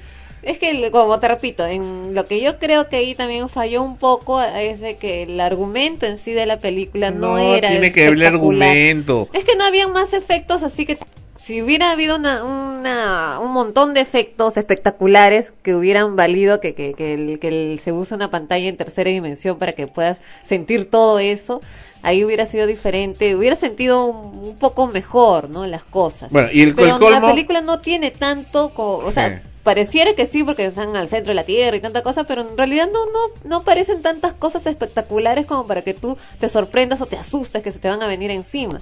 De- de- Y el colmo, y el colmo al película. final que te hacen, de- te, te piden que devuelvas las lentes. Qué ridículos realmente. Qué ridículos. ¿Para qué tienes que devolverlos? Son Bueno, esto- descartables. Ni que fueran de, de qué cosa, de oro, de qué. Claro, ¿no? Aunque en el caso de los otros de mini espías no los devolvió porque era un cartón con una un celofán creo encima. Claro, pero ¿y ahora pero para qué tenía uno que devolverlo, no? Ese, es- eso es lo que se pregunta uno. Bueno, no sabemos nosotros de qué, qué los costos reales de esa pantalla, del Que nada, la pantalla no tiene nada de espectacular, es un cine A mí sí cualquiera. me gustó. No, es un cine cualquiera y, y la, y te dan esa par de, de cosas que sabe Dios quién lo haya usado, no sé si los lavan, los limpian y encima te piden que los devuelvan, qué conchudos. Realmente, y la canchita Corcoro ahí estaba carísimo. ¿Cómo, cómo? ¿La canchita qué? Corcoro. 15 soles creo que te costaba el, el pack. El pack, No, ¿no? es un cine caro, en general es caro. Y no, yo he ido ahí, no, hasta ahora ya pues ya se pasan, ya. Pues, o sea que te gastabas ahí ha sido 200 caro, soles. Pues es caro, es para darte el gusto, ¿no? Un día especial que obviamente no lo vamos a repetir. Y además, tiempo. y además una criatura que hacía ruido y era casi la medianoche. Eso sí, eso sí es un problema en general, ya sea para ese cine o todo, pero en este caso Pero duele más cuando has pagado más, ya que, aparte que ya era pues tardísimo, porque fuimos a ver en la última función más de las 23 horas, que lleven a niños. O sea, y el otro día no tienen que ir al colegio, digo, porque habían... Gente cobriza, pues inconsciente. Eh, que no, no, no los llevan al colegio, se levantan tarde, qué sé yo, y encima es, eh, hacen bulla, pues porque ya, habían otros niños y en edad escolar, había un niñito, una criatura que no irá con las justas ir al nido, si es que es chiquito, que obviamente se aburría, pues se daba vueltas, se quería salir, gritaba, estaba en ese plan. ¿Cómo hacen eso? Pues yo, yo eh, como niña, me pongo como, como en el papel de, de infantil, recuerdo cuando a mí me llevaban al cine cuando era niña y no sabía aún leer, lo recuerdo porque era insufrible, era para mí la mayor tortura a ver películas, ¿no? Si eran dibujitos bacán, pero a ver películas porque no entendía nada. Y eran películas para adultos, dramas de la guerra, me acuerdo que me daban Dramas. a ver unos de guerra. Los no sé, cañones de Navarone. no sé, pues qué, qué sería. Y yo no sabía leer y era aburridísimo, sufría iba con cólera, me ¿Y para qué ibas? rabia. Porque me llevaban, no tendrían con quién dejarme, ¿no? Porque no quiero ir. No, decía que no quería y me obligaban a ir. Entonces a veces yo hacía mis berrinches, o sea, como eh, eh, eh, quiero irme. ah, no". Como ahora. No, ya. y, y comprendo que la criatura también pues está inquieta ahí en un lugar que no no es pues para que para que esté y mucho menos esa hora. Pero, Ahí la responsabilidad es de los padres. La responsabilidad es de los padres. No seas mala, le vas a dar diazepam a, a tu hijo, a tu hija. Pero algo, ¿no? No sé. Es que simplemente no lo llevas. pues. Éter, algo para no lo que se llevas y duerma. tienes que buscar y pensar en- desde antes en, en prevenir esas circunstancias si es que vas a tener hijos, de qué es lo que vas a hacer en, en esos casos, ¿no? Porque no puedes primero incomodar a otros y también incomodar a tu propio hijo o hija que, que, que lo llevas a un sitio que no es para donde debe de estar y se incomoda. Y hablando de Cine Planet, qué mala atención. Cada vez están peores esos patas. Además que suben la canchita, suben, suben todo ahí. Cine Planet tiene una característica, especialmente Cine Planet Rizo. Tiene la característica maniática de su personal de que eh, estás viendo la película y tú quieres pues no, no saber si ya va a acabar, no va a acabar, pues, pues estás embuido en la película y se te plantan uno o dos tipos de Cineplanet al costado de la pantalla. Entonces tú estás viendo la pantalla y estás viendo al tipo al costado, al tipo que es el empleado ahí, que le da la gana ya este de zamparse ahí para ver el resto de la película. Mm, eh, dudo que simplemente le dé la gana, porque cuando uno trabaja en un cine, así como cuando trabajas en un en teatro, en algún sitio así, y ves un espectáculo o una película, todos los días ya no te llama la atención. Y siempre lo hacen, lo que significa que es una disposición. No es una disposición, era una película de No, preestreno. escucha, pues se paran ahí porque la gente cuando termina la película tiende a salir por el mismo lado y no, y tiene No, que no, no, eso- escucha, bien, escucha, escucha, y los, los separan antes de que termine la película para que precisamente antes que llegue la gente ya sepan que por ahí no tienen que ir, sino tienen que irse por la otra puerta. No, Ahora, que incomoda y fastidia porque eh, se paran porque ya sabes que eso significa que ya va a acabar la película. No, pero ayer, por ejemplo, que hemos ido a ver, ¿cómo se llama esa película? Eh, Taken. Ajá. Eh, hemos ido a ver y, y faltaba todavía pues por lo menos una media hora de película y el tipo ya estaba parado ahí fregando y, no y fue pues media causó- hora, fue menos. no lo has visto. Es Estaba que para yo- el otro es que lado. honestamente, y te lo repito, yo no me di cuenta de la Entonces si no te has dado cuenta, entonces ¿cómo sabes si era media hora o no? Porque te paraste tú a ir No, no, no, me he parado cuando ya había pasado por lo Ah, menos ya, 20 eso es minutos. Había pasado ya media hora Ya, que estaba eso así. es otra cosa. Si se ha parado muchísimo antes, seguro, como tú dices, sí quería ver la película. Lógico, En entonces ahora ahora se- no, no, o sea, yo te entiendo ya si ya está por acabar que aparezcan, perfecto. Pero falta todavía como media hora y se para ahí a contemplar y mirando no al público, sino mirando hacia la pantalla, un poco más se sienta, ¿no? Y a veces se ponen a conversar, se mueven y friega, pues, ¿no? Porque estás tú concentrado en la parte capaz te acepto de la parte ya del epílogo, la parte cuando ya se ya hubo el final, ya saben las partes de la despedida de la película, ya puede ser, ¿no? Puede ser. Pero eso de verdad molesta y hay un reflejo de esos productos de emergencias de que te marcan la salida de todo eso que fosforescentes que hacen nuestra nuestros amigos de Alpecor, clientes de acá de la casa de Frecuencia Primera, pero pues que su producto mortifica pues, porque eh, te ponen el fosforescente que, que alumbra también y si hay una persona que está parada al costado todo el tiempo, a esa persona misma refleja esa luz y hace que esa luz se amplifique y te molesta y te mortifica tu campo visual. Ahora, la gente de Cineplanet no entiende este asunto. Vamos a hablar con la señora Carmen Muñiz. Espero que esta vez no nos niegue la entrevista porque está pendiente una entrevista de hace muy buen tiempo para con extremos. Esperamos que lo haga. Por eh, orientación también del público y para que se hagan valer los derechos y de esa forma pues podamos estar más cómodos cuando pagamos nuestro dinero por un servicio y queremos que se nos atienda como debe ser. El administrador de Cineplanet, Rizzo, no ha estado a la altura, tampoco estuvo la, su antecesora, la persona que estuvo antes de administradora de Cineplanet, Rizzo, tampoco estaba a la altura, no estaba suficientemente capacitada para administrar un cine. Hubo un problema el año pasado precisamente de eso. Y el que está ahora pues es un sujeto que lo único que hace es apañar a los empleados que hacen lo que les da la gana. Y ni quiere decir de en alguna ocasión que en el Cine Planet Rizzo también apreciamos que había, yo recuerdo que una persona, un asistente llegó con una esos eh, esas bandejas con gaseosa y se le cayó toda la gaseosa, toda una de esas gaseosas gigantes, toda la gaseosa se cayó a la butaca y el- esa butaca estuvo como dos semanas sin limpiar, melosa y los asientos melosos, melosos y a veces con pulgas o hormigas. Y esa gente pues no se no lo hace, no lo limpia, hemos tenido que llamar y bueno, no hacen nada tampoco. Entonces, ¿dónde está pues su capacidad de administración? Hay varios puntos por corregir en los cines, que antes eh, eh, no eran muy comunes porque habían otras cosas que recién han aparecido ahora, pero que habían sí otros detalles que luego se han modificado, creo que más por una cuestión legal, por ejemplo, el no fumar en el cine, ¿no? Eh, comenzó a darse la situación de que si fumabas paraban la película. Entonces también debería de haber algún tipo de, de restricción con respecto a las personas que van al cine con su celular prendido, suena y co- comienzan a hablar, todavía en Excel, ¿no? Y comienzan a hablar, a hacer sus tratos, sus negocios, que dónde te veo después estoy en el cine. Y hablan con, así fresco, no estoy en el cine. ¿Y qué le importa? O sea, y todos los demás se tienen que ganar con su conversación. No, y lo peor es que a veces dice, aló, aló, no te escucho bien, habla Sí, más pues, fuerte. No, no, no, no, no se escucha bien, porque obvio está dentro de un cine. ¿no? Y este y también debería hacerse lo mismo, es decir, ah, advertir a la gente antes de que comience la película de que no pueden tener los Película. celulares. Interesante. Película. Ah, escuché película. Es tú que estás pensando en que Películos. eh, que no deben de, de tener los celulares prendidos, deben apagarlos, que no deben de hacer ruidos molestos que perturben la atención del resto del público hacia Como la alarmas de vehículo. Ah, no, perdón. No, eso ya es afuera, me refiero adentro. ya, así como cuando uno va al teatro.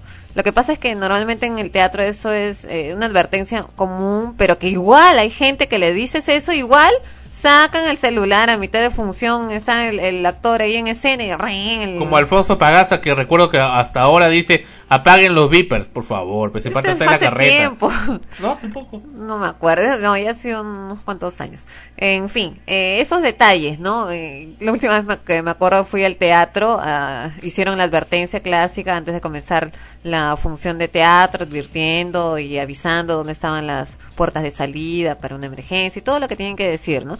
Y eh, anunciando pues que ya iba a comenzar la obra y que por favor apagaran sus celulares y evitaran hacer ruidos molestos, ¿no? Que pudieran perturbar la atención no solamente eh, fue eso, sino que además eh, apareció una persona de producción, una joven, una chica, a repetir nuevamente a todos que por favor, eh, si es que alguien no había escuchado o no había prestado atención, eh, por favor sacaran sus celulares en ese momento y los apagaran.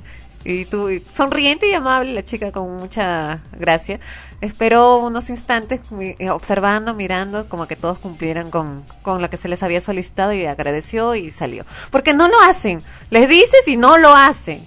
Siguen con el celular prendido y suena a mitad de, función. Y en los cines también pasa eso. O sea, creen que porque la película, los actores ya están ahí eh, en, en el film, ¿no? Y, no están en carne y hueso delante de uno, y antes no vas a perturbar al actor, pero perturbas a los demás, pues que están viendo la película y que quieren tener toda la atención posible. O se ponen a hablar de otras cosas que no tienen que ver con la película. O sea, si no querían ir a ver la película, ¿para qué, para qué van? Pues se hubieran ido a un café, ¿no? A conversar.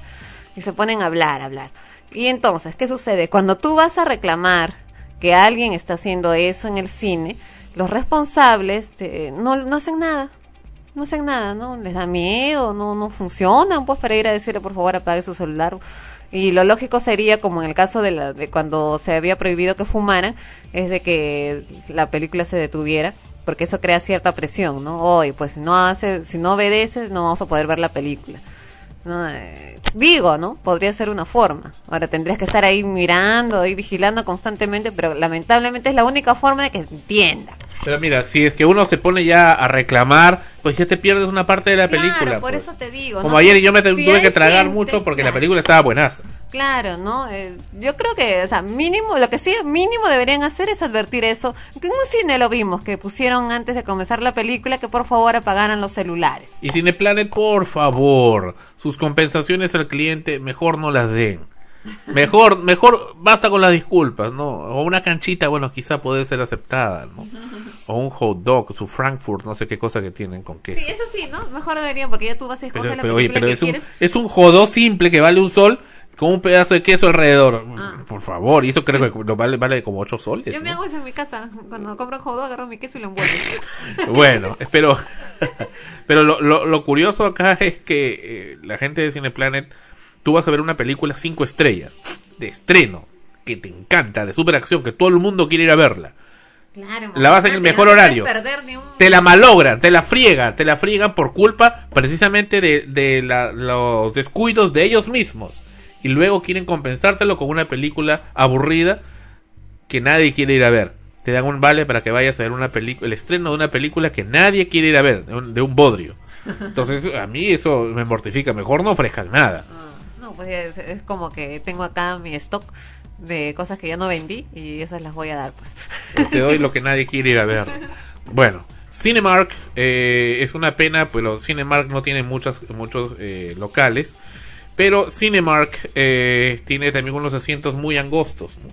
como los de eh, Cinemark Perdón, ah, Chorrillos. yo sí me siento cómoda en el asiento de, De los Cinemark. cines, de los en general. Nunca he tenido problemas en los asientos. No, no, no. El de Cinemark sí es muy angosto, no entra una persona normal ahí. Yo sí entré. Bueno, tú pues que eres flaca y Carlos Jurado capaz, ¿no? No, y las personas que estaban alrededor también entraron. ya, no fastidies, ya, no, no voy a decir. Ya. Bueno, eh, Ana Rosa dice que un día que fue este del brazo de Alfonso Nunca Pagaza, he ido sí, al cine con Alfonso. sí pudo y como a entrar. ti te gusta mencionarlo constantemente, porque imagino que quieres ser su manager, algo así, ¿no? Para hacerlo famoso. Si agradeces, te agradezco en nombre de, de Alfonso, ya que lo vas a hacer famoso y todo el mundo querrá saber quién es Alfonso Pagaza. Es un actor, ya lo dije, lo mencioné antes. Ya, eh, te, te agradezco en nombre de él, ¿no? Pero no estás que hablando de, de entrar a la Tú estás citándolo. Sandro, no entras pues porque eres gordo, ya. E- Esa es la, la situación. El señor- Baja un poquito de peso y vas amigo- a ver cómo si vas a no, entrar. en la pues, cine. Vas no. a ver cómo ¿Y cómo puedes- Cineplanet sí se puede entrar? Vas a ver cómo ya no vas a romper más sillas acá en la oficina. Y el- vas a ver cómo ya no vas a romper las sillas de, de plástico blancas en las que te sientes. Y el, y el Cineplanet, ¿cómo sí se puede entrar? Serán pues para ti, ¿no? Serán más cómodas. O sea, entonces, ya, vamos luego a entonces aceptar- en Cineplanet sí te vamos sientes, a- vamos te a sientes aceptar pequeña. que ahí. probablemente no yo, o sea en realidad yo no he notado gran diferencia pero vamos a aceptar una cosa ya yo soy muchísimo más delgada que tú soy flaca ya y tú eres gordito esa es la realidad ya es probable que efectivamente en Cinemar los asientos sean más angostos Cinemark Chorrillos. Cinemar Chorrillos La bestia, el arquitecto. Claro, sean más angostos, no, no han pensado en, en la gorditud. En mi caso normal no me afecta, ya eh, en tu caso sí. En los otros, como tú dices, tú si entras cómodamente, quiere decir que ahí sí pensaron en la gorditud. Bueno, en ese caso sí es aceptable tu reclamo. Pero tampoco es una cosa pues de que no pueda, o sea, ya pues, no baja de peso también. Y en VK, en la cadena VK, la canchita siempre es mala y cae mal.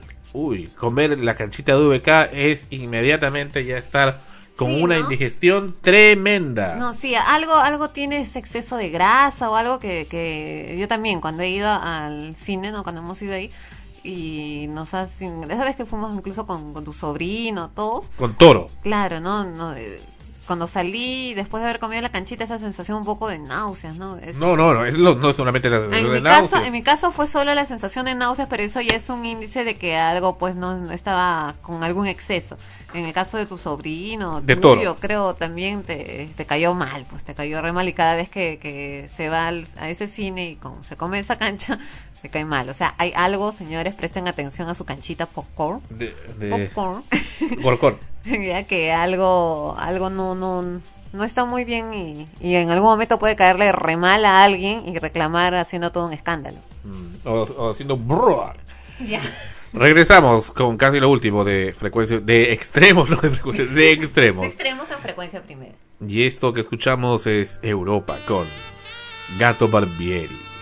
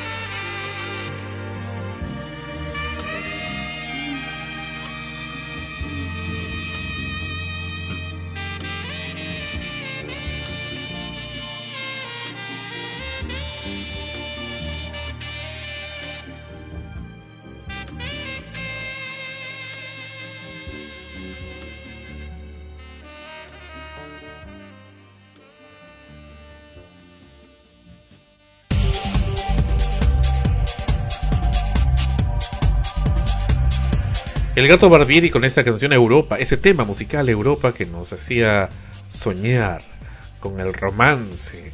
Este saxofonista argentino pues tiene esta música así desgarradora y, y súper sensual que nos, que nos hace vibrar en extremos. Episodio 28. Y acaba de llegar un email urgente. No, no es de Alfonso Pagaza La Rosa, lamento eh, decepcionarte, porque ya sé que querías, pero no es. Nos hacen llegar eh, lo siguiente, dice, amigos, el miércoles 17, precisamente el día del aniversario de Frecuencia Primera, nos envía nuestro amigo el señor Gabriel Bustamante Sánchez, él tiene un programa en el canal 27, no sé quién lo ve, pero en fin, este, el canal 27, No, es- me hace acordar el canal 27, efectivamente. El miércoles 17 entrevista en el canal 27 al presidente de la Comisión de Transportes del Congreso, el señor eh, Maslucán. El señor Maslucán, pues, es el señor José Alfonso Maslucán Kulki.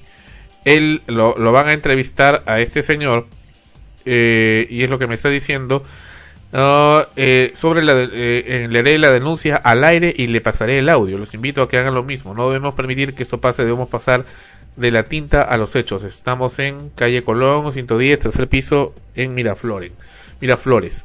Se refiere precisamente al de la denuncia que hicimos hace algunas semanas, hace algunos programas de el, tra- los transportes, el problema que hubo con esa empresa Turismo Armonía y cómo el Ministerio de Transportes y Comunicaciones y su área de prensa pues nos maltrató duramente y nos ninguneó esta sinvergüenza pseudo colega como lo hizo y también toda la dilatación que nos hicieron y pues como ni siquiera hicieron el parte esos condenados de este la Policía Nacional en Sayán y la, cuando llamé al 105 como dijeron que Sayán dónde es no existe. En fin todas esas cositas pues se van a tratar este miércoles en el canal 27 en el programa del amigo Gabriel Bustamante. Esperamos que, que pueda ser visto. No sé en realidad qué cobertura tiene Canal 27 pero en fin alguien lo verá y algún resultado dará y sobre todo el congresista este que es el congresista de Amazonas pero que está el presidente de la Comisión de Transportes esperamos pues que, que tome acciones respecto a esto. Sí, que tome acciones respecto a todos los problemas que hay con el transporte, eh, porque no es sola, no solo, no son solo los accidentes, no, porque todo esto ha salido a la luz a raíz de tantos accidentes uno tras otro y muchas muertes de por medio, pero también hay otros problemas que se presentan, no, ya se malogra el carro, ya no hay ningún accidente, nadie muere, pero dejas botada a la gente expuesta a igual a peligros que también los hacen correr eh, un gran riesgo en sus vidas, porque tú no sabes si te asaltan a una mujer, a una chica, si la violan y la matan, no sabes con quién te vas a encontrar, tú subes a un ómnibus con la seguridad de que vas a llegar a tu destino y estás dentro de un lugar protegida, se supone, ¿no? Pero no, ¿no? A mitad de camino te asaltan, a mitad de camino te dejan botado porque se malogró el carro y no se hacen responsables y nadie quiere hacerse responsable y encima te tratan mal. Y cuando vas a reclamar a la entidad que se supone debe velar por tus derechos, tampoco te tratan bien, te, te pasean, no son efectivos en pocas palabras y al no ser efectivos no pasa nada. Y te queda ese resentimiento y todo sigue, todo continúa igual que siempre y, eso tampoco puede seguir así, ¿no? Porque al margen de que no te llegue a suceder nada malo, nada peor de lo que ya es que te dejen botada a mitad de camino porque se malogra el carro, eh, es el derecho que tiene uno a reclamar a ser bien tratado, ¿no? A pagar por un servicio, precisamente pagas, inviertes tu dinero para recibir un servicio adecuado, no que te maltraten. Así es, y ahora sí Ana Rosa va con sus estrenos para la semana, pero antes, insistimos, Taken, una maravillosa película como no había hace buen tiempo, emocionante, electrizante, espectacular, con la actuación de Pierre Grossman, ¿o con- ¿cómo se llama el actor? Mm, eh, no lo tengo no, no es Pierre Brosnan, nada que ver. Pies, no, Pierre. Neil, Neil, Neil, Neil Singh, algo así, no lo sé pronunciar bien. ¿Cómo? Neil, N-I-E-L, pero no, no recuerdo, no sé cómo se pronuncia bien su apellido. Sí, sí. Y, y te tengo algunos datos Ay, de ay, eso. ay, acá, acá lo tenemos. Sí, eh, te tengo algunos datos de, de, de Taken que no sabes y seguramente no lo ibas a decir, pero se los doy al público. Es Liam Neeson. Ah. Liam Neeson, su, eh, su personaje era Brian. Bueno, fue una mezcla entre su nombre y su apellido de las letritas. Liam Neeson. Y eh, Maggie Grace, quien hace a Kim, ese que supuestamente es la hija que tiene 17 años, ¿recuerdas? Sí, Eh, Maggie Grace tiene en realidad 26 años. Eh, y Amanda, que es el, el que lo hace la actriz Kathy Cassidy, Amanda en realidad tiene 19. Eh, que y supone que era mayor. Claro, y la, y la otra Y. Maggie, bueno, lo hace muy bien y en realidad pues tenía ya 25, 26 años de edad. Extremos. extremos con estrenos. Vamos primero con lo que es teatro. Vamos a tener unas presentaciones los sábados 20 y 27 de septiembre a las 20 horas de la obra La Moza Mala de Manuel, Manuel Asensio Segura, una obra costumbrista que nos lleva a la Lima antigua con sus dichos y encantos. Dirige Leonidas Beleván y produce Cecilia Montserrat. Esto se va a presentar en el Teatro Municipal del Callao, Alejandro Grande Relaiza. La dirección es Pedro Ruiz Gallo, segunda cuadra sin número en el Callao una obra que se estrena, que se va a estrenar el 2 de octubre, es Los Chopets se van del país. Los Chopets se van del país es una obra teatral para adultos totalmente distinta a lo visto antes en el Perú, donde los actores aparecen en escena simultáneamente con su chopet. Su chopet es un muñeco, logrando una mimetización espectacular entre el actor y el muñeco. con un lenguaje irreverente, los Chopets se van del país, nos cuenta la historia de Freddy, un joven emprendedor que por presiones familiares decide emigrar al primer mundo, solo para darse cuenta que no era exactamente el lugar para cumplir sus sueños. Esta obra es para todos los adultos que buscan salir de lo común y ver un show lleno de una magia y desfachatez. ¿Y por qué es para adultos? Eh, porque por eh, los chopes son muñecos, entonces muchos tienden a relacionar muñecos niños y llevan a sus niños al teatro. Y como el mismo caso que, te estoy mencionando de los cines, ¿no? A veces la, gente lleva al cine, por ejemplo, para ver Batman, ¿no? Porque haya Batman superhéroe, pero si nosotros vemos la- el argumento de la película en general de este Batman, de esta nueva versión de Batman, vemos que no es tan infantil pero la gente lleva a sus hijos, a veces niños muy pequeños, que, que el argumento en sí no los va a, no lo van a entender o comprender, pero van porque es Batman, simplemente. En este caso es algo así. Los Chopets son muñecos, pero no por ser muñecos es para niños la obra. Entonces hacen la aclaración de que la obra es para adultos. La obra se va a presentar en el Teatro Julieta, Pasaje Porta 132 Miraflores. Esto está frente al Parque Kennedy. Ya les dijimos, el estreno es el jueves 2 de octubre a las 20 horas. Va a ir de jueves a domingos hasta el mes de diciembre. Y Alfonso Pagaza no participa en eso. No, no participa en esta obra. Ya cuando participe, él nos hará llegar seguro la información de la obra en la que va a estar. La Noche Árabe. La Noche Árabe eh, nos cuenta la historia de un lugar donde se ha venido abajo el suministro de agua en una urbanización de rascacielos. Solo en una vivienda en el séptimo piso se eh, hay agua, es donde se ducha Francisca, una mujer joven incapaz de recordar. No recuerda cómo fue su vida antes de irse a vivir a la casa de alquiler con su amiga Fátima. Francisca no puede recordar que en el pasado fue una princesa árabe. Como cada tarde se duerme después de la ducha mientras se pone el sol en el sofá de la sala de estar. Como si fuera una bella durmiente oriental, tres hombres intentan despertarla con un beso. El vecino del edificio de enfrente observa a la durmiente, va a su casa y la besa. De repente se encuentra en la botella que estaba sobre la mesa delante del sofá. El segundo, el novio de Fátima, se queda atrapado en el ascensor y justo antes del beso es apuñalado por su celosa novia. También el conserje del bloque de viviendas que oye el rumor del agua en las cañerías acaba en su búsqueda de la avería junto a la durmiente tendida en el sofá. Es viejo y feo, pero al final devuelve la conciencia a la encantada Francisca. Esta obra se presenta durante este mes de septiembre en el Instituto GAT, de Lima. El grupo de teatro Ópalo lleva a escena La Noche Árabe, una obra que entreteje con fina delicadeza una alfombra mágica en la cual emergen historias hiladas por los sueños y la realidad. Fecha y hora, ya lo saben, en septiembre, de jueves a domingo a las 20 horas. Tercera llamada nos presenta a los profesores. El autor de esta obra es Juan Rivera Saavedra y la dirección de Mary Oscategui. En el Centro Cultural Cafae, en la Avenida Arequipa 2985 San Isidro. Eh, los viernes y sábados a las 20 horas, desde el 19 de septiembre hasta el 18 de octubre. Los profesores narra la historia de un grupo de maestros de un colegio estatal que progresivamente va perdiendo la razón eh, todo el grupo, ¿no? Van perdiendo la razón ante la difícil, caótica situación económica y social por la que atraviesa nuestro país. Qué raro. Es entonces que decidirán realizar disparatadas acciones que los meterán en mil y un problemas. Se trata de una de las obras más hilarantes, incisivas y mordaces de nuestro más prolífico dramaturgo nacional Juan Rivera Saavedra, escrita con el humor negro que lo caracteriza y que fue censurada en los años 50 por el gobierno del general Odría. Casi medio siglo después la obra llega a los escenarios demostrando que la situación del profesor en la actualidad no ha cambiado mucho a pesar del transcurrir de los años.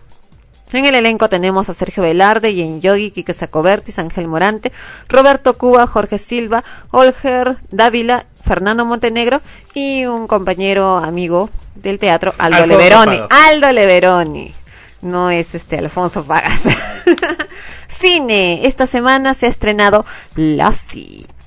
En vísperas de la Segunda Guerra Mundial, en Reino Unido, la familia Kirkclugh se ve obligada a vender a su perra Lassie a un adinerado duque que vive en Escocia. Sin embargo, aún estando a cientos de millas lejos de su verdadera familia, Lassie huye y emprende un largo camino de vuelta a casa. Otra película que se ha estrenado esta semana es Bajo Anestesia. Clay Beresford es un joven multimillonario que debe someterse a un severo trasplante de corazón. Para ello deja que su mejor amigo, el doctor Jack Harper, sea el encargado de realizar la operación.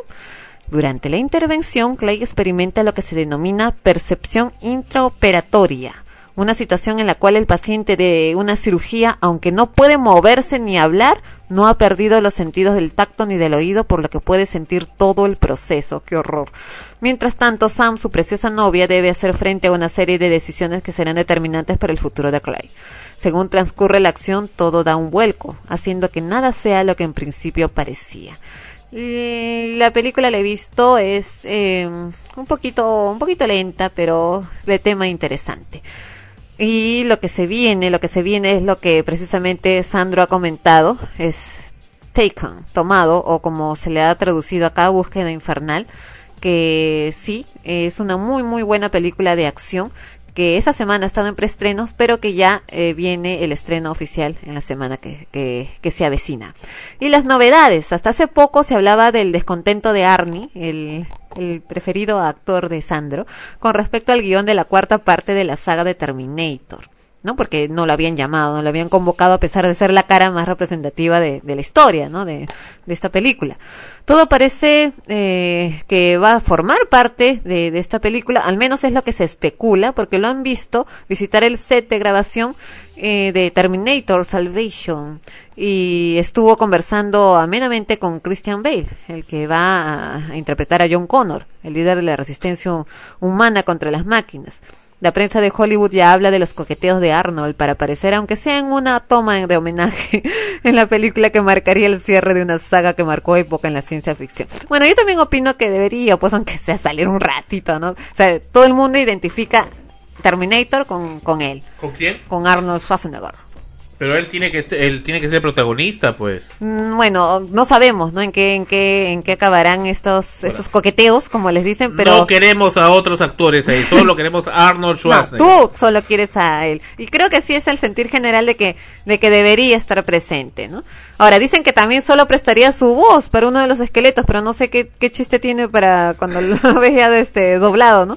Ah, bueno, habrá que esperar el estreno de la cinta que, que dicen será el 22 de mayo del 2009.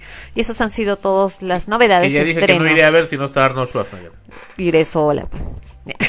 Bueno, pero antes de esto eh, queremos eh, felicitar, recién lo vimos ayer en Frecuencia Latina, esto lo dieron en la cadena Cineplex, Cinestar en el año 2006, a finales del 2006, pero no tuve, no supe, no sé si te enteraste de esta película Goodbye Pachacutec, Sí sabía de la película. la dieron anoche y con la actuación eh, de Reinaldo Arenas y de Enrico Robeño, a quien conocemos, eh, el controversial Enrico Robeño, realmente extraordinario y excepcional su personaje, también con Antonio Red, Anae Sacobertis y Mónica Cabrejos.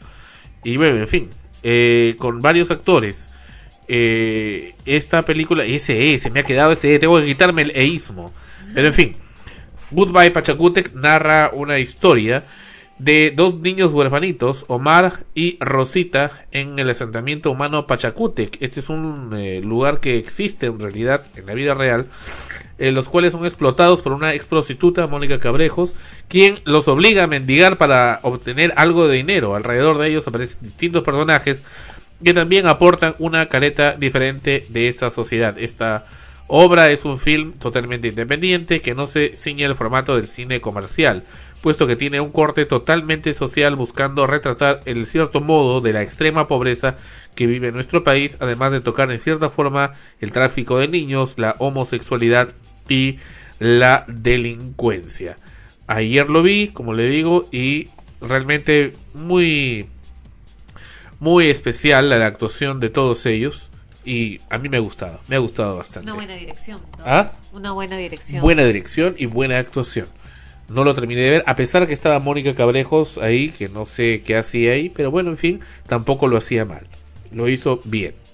Por eso te digo, una buena dirección, porque cuando convocas a personajes que no necesariamente son actores, pero tienes el ojo de convocar a alguien no solo por una cuestión de, de figuretismo, de farándula o de promoción del, del film o la producción que vayas a hacer, sino porque le ves realmente que va con el personaje y lo hace bien, eso quiere decir pues que primero casting o el director o quien se encargó de esa elección tuvo muy buen ojo y muy buen manejo para poder sacar de adentro, ¿no? Eh, resaltar precisamente las virtudes, las bondades de, de esa actriz o actor o personaje. Bien, y la noticia que nos llega en esos instantes, el presidente Álvaro Uribe se- habría, sería descendiente directo de Ricardo Corazón de León, rey inglés, nacido en el año 1157 y fallecido en el año 1199. ¿Y eso qué quiere decir? ¿Que sería coronado eh, descendiente, como descendiente también rey? Rey. Tiene un título, ¿no? Si es que, porque, aunque parezca mentira aún ahora, lo sabemos, obviamente, ¿no? Por cultura general que todavía existen reyes en el mundo, ¿no? Aunque algunos dicen que es una cuestión más formalista y todo lo demás. Pero ¿qué pasaría? Eh, a ver, sigue leyendo qué es lo que... Bueno, entre los ancestros de Uribe también están el rey Constantino, eh, griego, Ne- Nefereti, Nefertiti, reina de Egipto, y el faraón Amenhotep III, tercero, según esta es lo que comentan esta eh, entidad de investigación. En realidad sabe Dios de quién descenderemos, ¿no? Ah, capaz de Tutankamón. Bueno, ya no te burles. Gracias por estar con nosotros. Mentira. Gracias. Gracias por estar con nosotros. Esta es la semana aniversario de Frecuencia Primera y estamos contentos porque eh, nos acompañen en nuestras transmisiones y con nosotros en un año más de trabajo, de labores y sobre todo de cariño para toda nuestra audiencia. Y sí, acá en La Rosa me dice del club de fans del señor Antonio Pagasa, pero bueno, creo que ya no, no es oportuno mencionarlo en esta oportunidad. Antonio. Muchísimas gracias y hasta la próxima semana en Extremos.